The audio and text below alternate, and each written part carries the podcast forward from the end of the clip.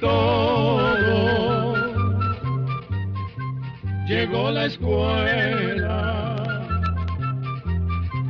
llegó la escuela, llegó por radio.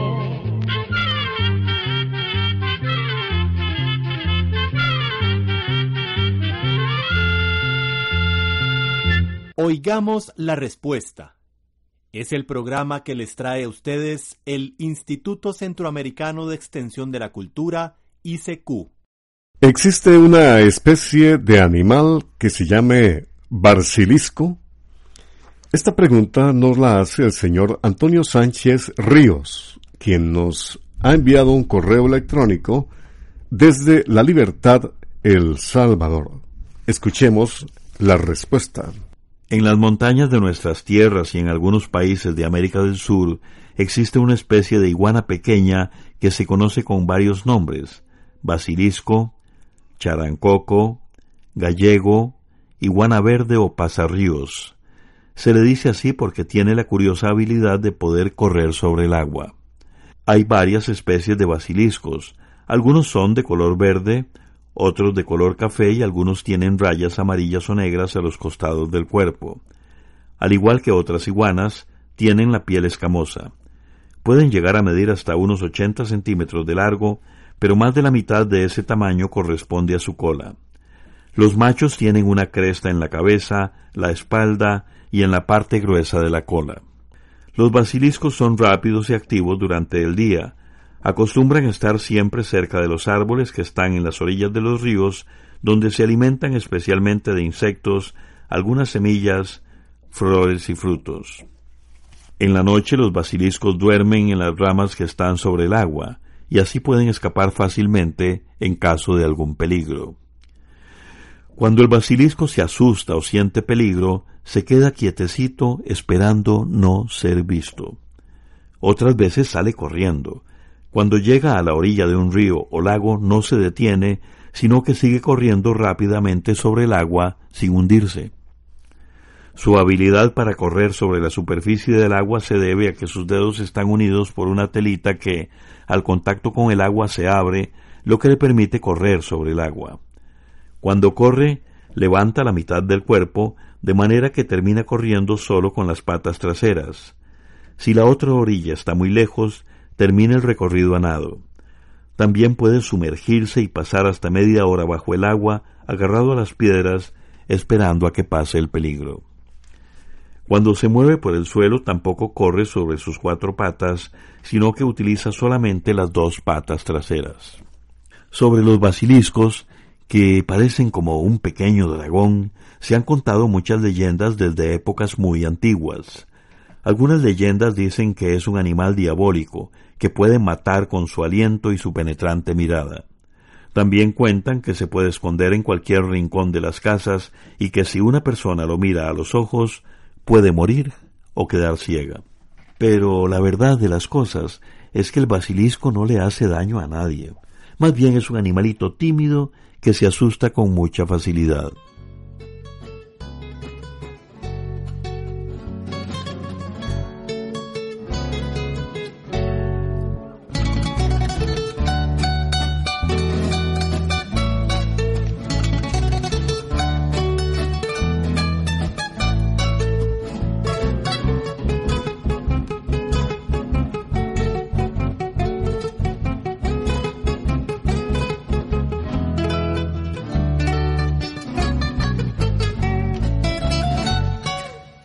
Hermosa noche quiero cantarte mi serenata. Madre del corazón, nube de nácar. Hoy quiero agradecerte todo el cariño y el amor que me brindaste cuando era niño. Hoy quiero agradecerte todo el cariño y el amor que me brindaste cuando era niño.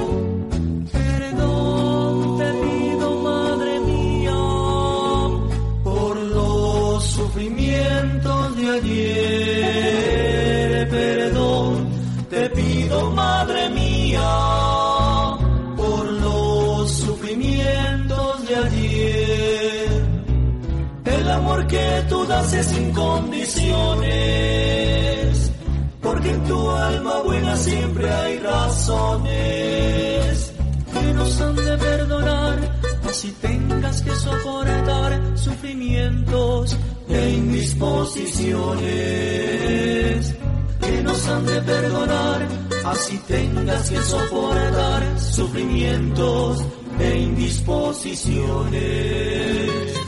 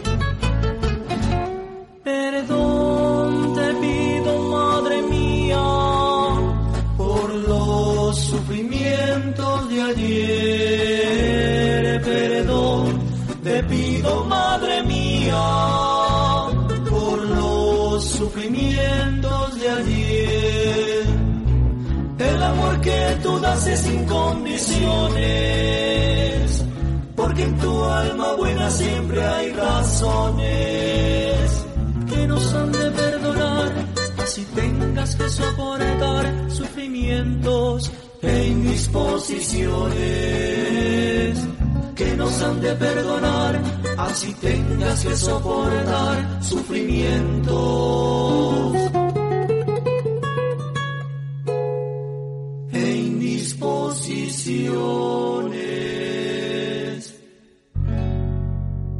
Quiero que por favor me digan qué horario de entrada a clases tienen los niños de prekinder y primaria en los Estados Unidos. Gracias de antemano y que Dios los bendiga. Es la pregunta que nos envía por correo electrónico el señor Manuel Quintanilla, quien nos ha escrito desde Honduras. Oigamos la respuesta. Prácticamente todas las escuelas públicas en Estados Unidos, incluyendo kinder, primaria y secundaria, mantienen un horario que empieza entre 7 y 30 a 8 y 30 de la mañana y termina hacia las 2 o 3 de la tarde. La hora de entrada puede variar en algunos lugares durante el invierno, pues en invierno amanece más tarde. En estos sitios, cuando llega el invierno, se cambia el horario y los niños entran un poco más tarde generalmente a las ocho y media de la mañana. En el caso de los maternales o prekinder, los horarios de entrada varían. Los niños van unas pocas horas, algunos en la mañana y otros en la tarde. Generalmente entran a las nueve de la mañana y los otros al mediodía o en las primeras horas de la tarde. En Estados Unidos el año escolar comienza en septiembre y finaliza en mayo o junio que es cuando empieza el verano y los niños y jóvenes tienen vacaciones. ¿En África hay serpientes que están solo en el agua? Esta pregunta nos la hace llegar el señor José Luis Briones Jiménez, quien nos ha llamado por teléfono desde Naranjal, Nicoya, Costa Rica. Escuchemos la respuesta. En los océanos o mares que bañan las costas de África sí hay serpientes marinas que viven todo el tiempo en el agua, como la llamada serpiente amarilla, que los científicos llaman Pelamis platurus. De hecho, la mayor parte de las serpientes de mar viven en el agua todo el tiempo y son incapaces de moverse en la tierra. Las serpientes marinas tienen una cola en forma de remo y el cuerpo ligeramente aplanado, lo que les permite nadar fácilmente. A diferencia de los peces, las serpientes marinas tienen que subir a la superficie del agua cada cierto tiempo para poder respirar, aunque pueden aguantar bastante tiempo bajo el agua. Las serpientes marinas son venenosas, tienen un veneno muy fuerte.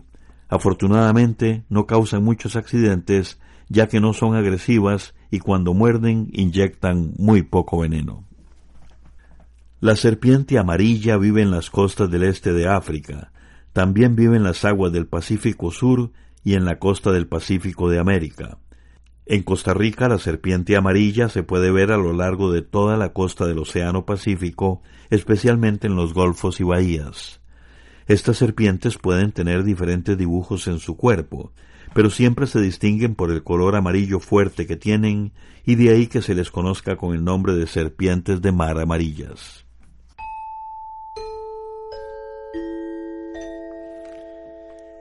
El señor Isaac González Rovira nos envía un correo electrónico desde San Miguelito, Panamá, en el cual nos dice lo siguiente.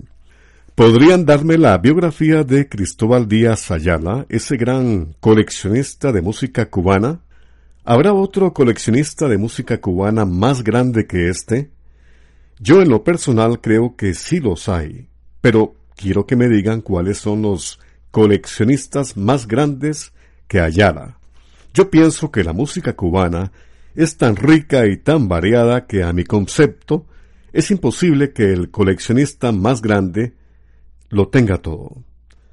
Oigamos la respuesta. Don Cristóbal Díaz Ayala nació en La Habana, Cuba, el 20 de junio de 1930. Le tocó vivir su infancia y juventud en una época de gran esplendor de la música cubana y esto hizo que aprendiera a disfrutar de distintas clases o géneros musicales. Don Cristóbal reconoce que su primera pasión fue el jazz y otros ritmos norteamericanos. A los 16 años, don Cristóbal tuvo un programa radial especializado en esta clase de música. También se aficionó a la música clásica y solía asistir los domingos a los conciertos de la Filarmónica. Cuando don Cristóbal ingresó en la universidad en 1947 a estudiar Derecho y Ciencias Sociales, ya tenía muchísimos conocimientos musicales, pues había leído libros y revistas que conseguía sobre diferentes músicos y géneros musicales. En esos años llegó a tener una colección de aproximadamente dos mil discos diferentes. Junto a su esposa, don Cristóbal puso una venta de discos que cerró en 1960, cuando salió de Cuba. Luego de vivir un tiempo en los Estados Unidos, don Cristóbal Díaz Ayala se fue a vivir a Puerto Rico, donde siguió con su afición de coleccionar discos y además se dedicó a estudiar la historia de la música cubana.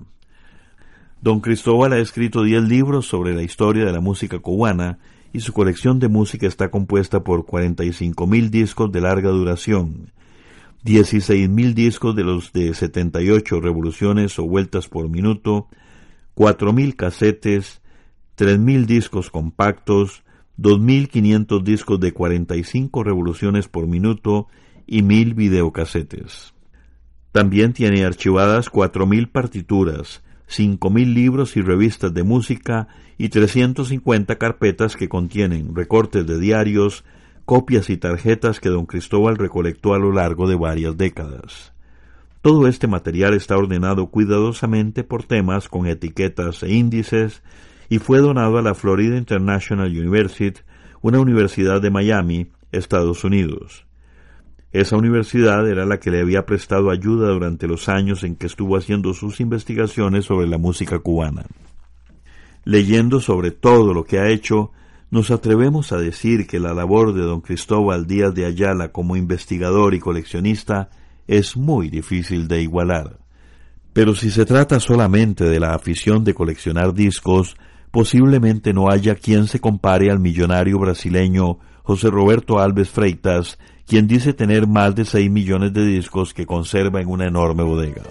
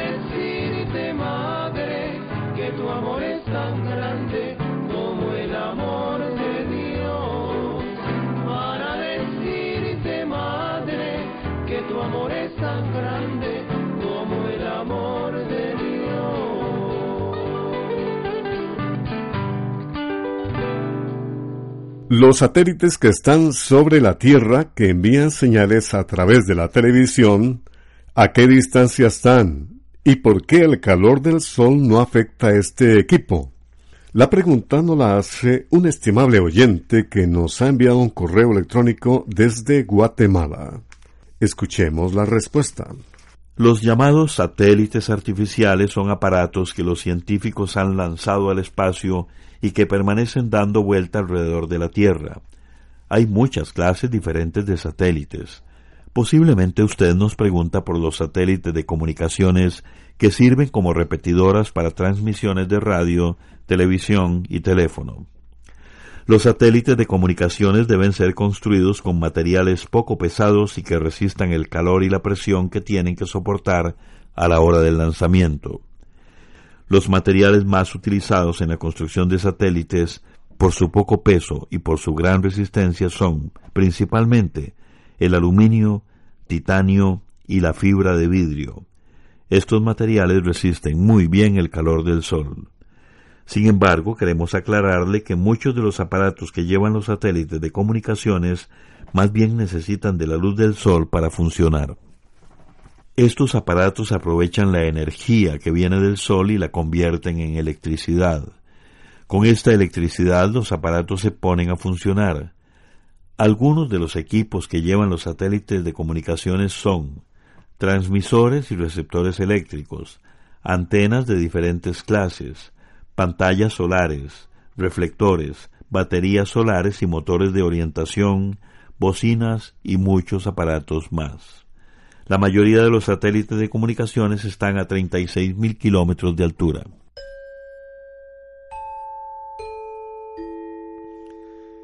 ¿Qué diferencia hay entre afición y adicción? Esta pregunta nos la hace llegar un estimable oyente que nos escribe desde Comalapa, México. Escuchemos la respuesta. La afición es una inclinación o atracción que sentimos por alguna cosa o actividad que nos agrada muchísimo. Por ejemplo, podemos sentir una inclinación o afición por el fútbol o el estudio.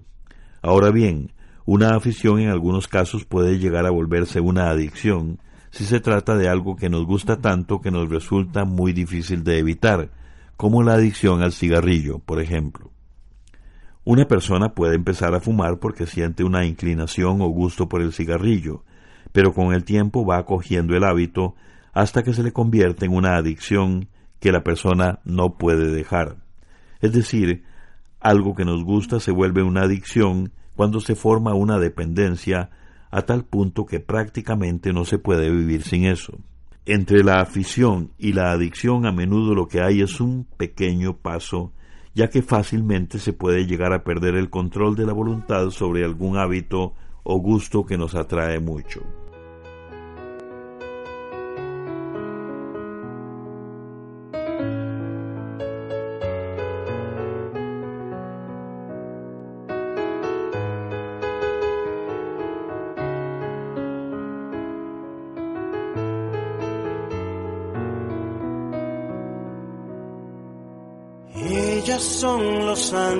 Del cielo, cuidarán nuestra vida con anhelo. Ellas reviven la esperanza cada día, siembran luceros para no perder la vía. Ellas son el canto de la entrega que empezó con la sangre de sus venas. Ellas conocen la verdad de tus pupilas, pues dieron luz a cada una con caricias. Madre serás, dijo Dios allá arriba, y te hizo a ti mujer convertir el amor en vida. Madre serás, dijo Dios allá arriba, y te hizo a ti mujer convertir el amor en vida.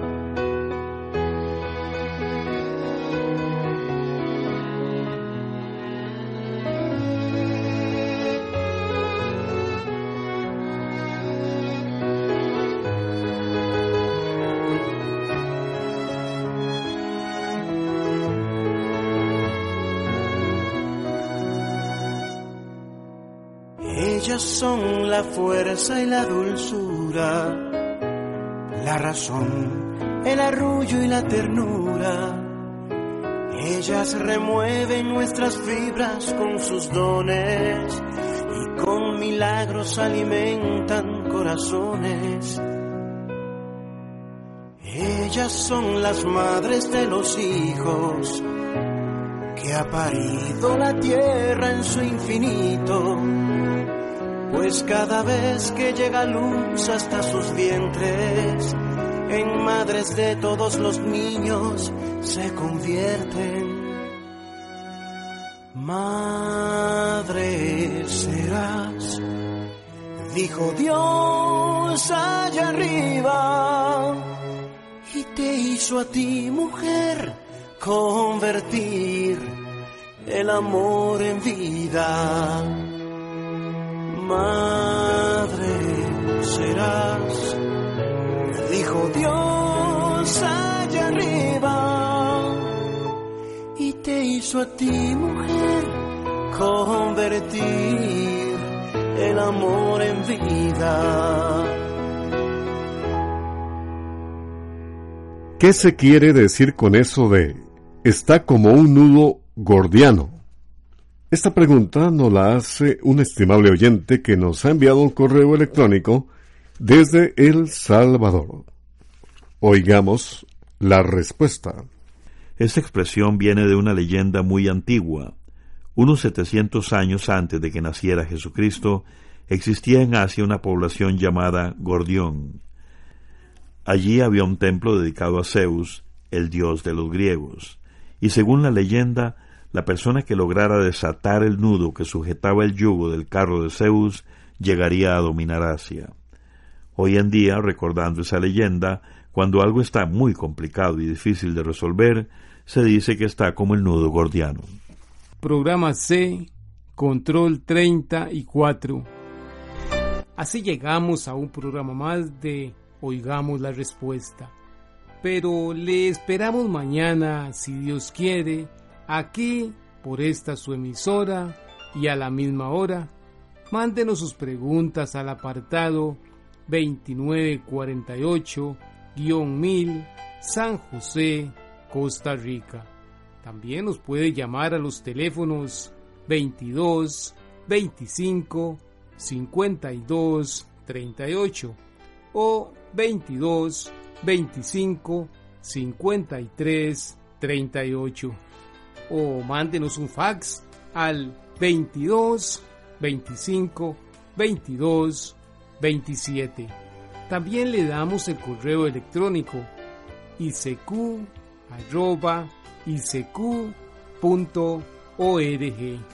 Celo de letreo i c e u arroba icecu.org. Para nosotros sus preguntas son muy importantes y estamos para servirle.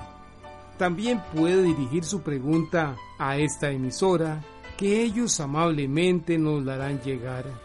Muy importante, dele su nombre completo, dirección bien exacta, ah, y el lugar donde escuche el programa. Recuerde que comprender lo comprensible es un derecho humano. Que Dios le bendiga.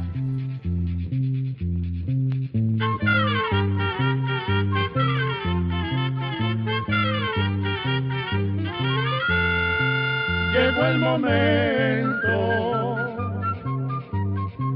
de despedirnos.